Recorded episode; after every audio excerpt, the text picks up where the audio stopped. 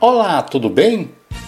Tenho acompanhado com muita tristeza e atenção os constantes e diários registros de mulheres vítimas da violência e até feminicídios aqui no sertão. Me desperta o fato que quase nada e muitas vezes nada é feito em defesa das vítimas de sexo frágil, em sua grande maioria desempregadas e sobreviventes do trabalho dos companheiros que as mantém sob o perverso clima do medo. Há poucos dias, lá em Olivença, no ápice da violência, um homem que não aceitava o fim de um namoro atirou contra a ex-namorada no local onde ela trabalha, matando a mãe da jovem.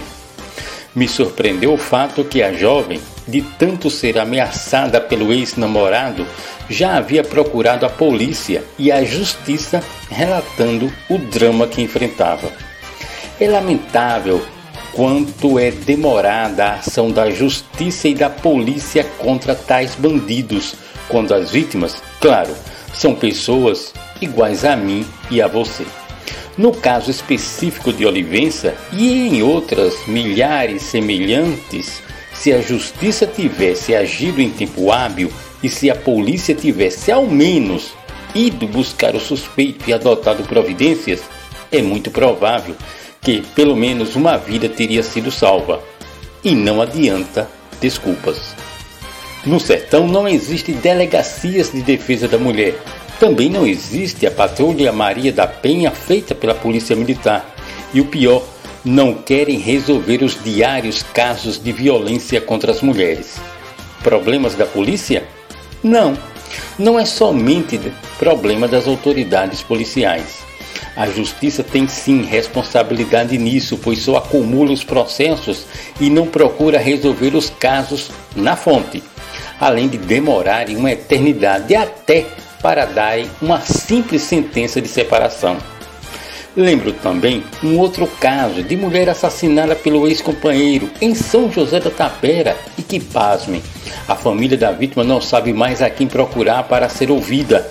E o criminoso? Bem, ele não passou um minuto sequer preso. Planejou, matou a mãe da própria filha, ainda menor, depois se apresentou e pronto.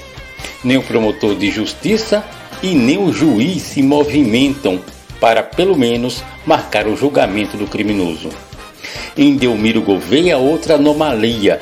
Um homem espancou a ex-companheira que teve três costelas quebradas. Ele fugiu e só retornou na semana seguinte quando os vizinhos chamaram a polícia, que levou o agressor até a delegacia. Lá, pasmem, os policiais civis disseram que já havia excedido o período do flagrante e contra aquele homem não havia nada. Daí, o agressor foi liberado, retornando para casa, enquanto que a vítima continua internada em um hospital.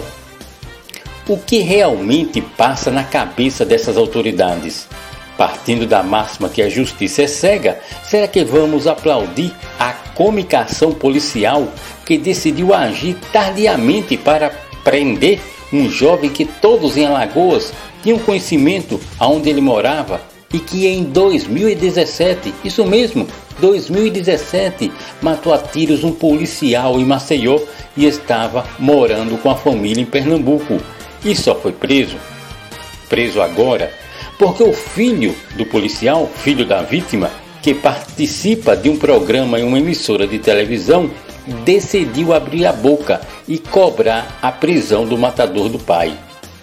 Será que todas as vítimas de violência aqui em Alagoas vão ter que participar de algum programa em alguma emissora de televisão fora de Alagoas para ver quem a maltratou ser finalmente preso? E enquanto mais mulheres apanham, são ameaçadas e até são assassinadas e não tem programa de televisão para denunciarem, as autoridades daqui, as autoridades alagoanas, se prontificam para as entrevistas e, claro, para as selfies em suas longas férias e prazerosas viagens.